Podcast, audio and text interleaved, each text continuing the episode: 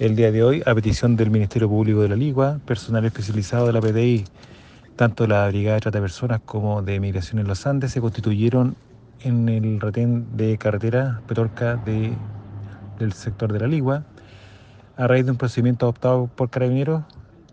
de unos conductores que en un bus ilegal transportaban extranjeros en calidad irregular.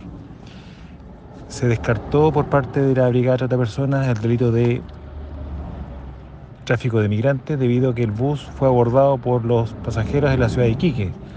No obstante, se procedió a la denuncia por ingresos clandestinos de un total de 63 extranjeros, eh, cuyos antecedentes serán puestos a disposición del Servicio Nacional de Migraciones para la correspondiente resolución administrativa. Eh, en total eran 85 pasajeros, de los cuales 22 eran menores de edad.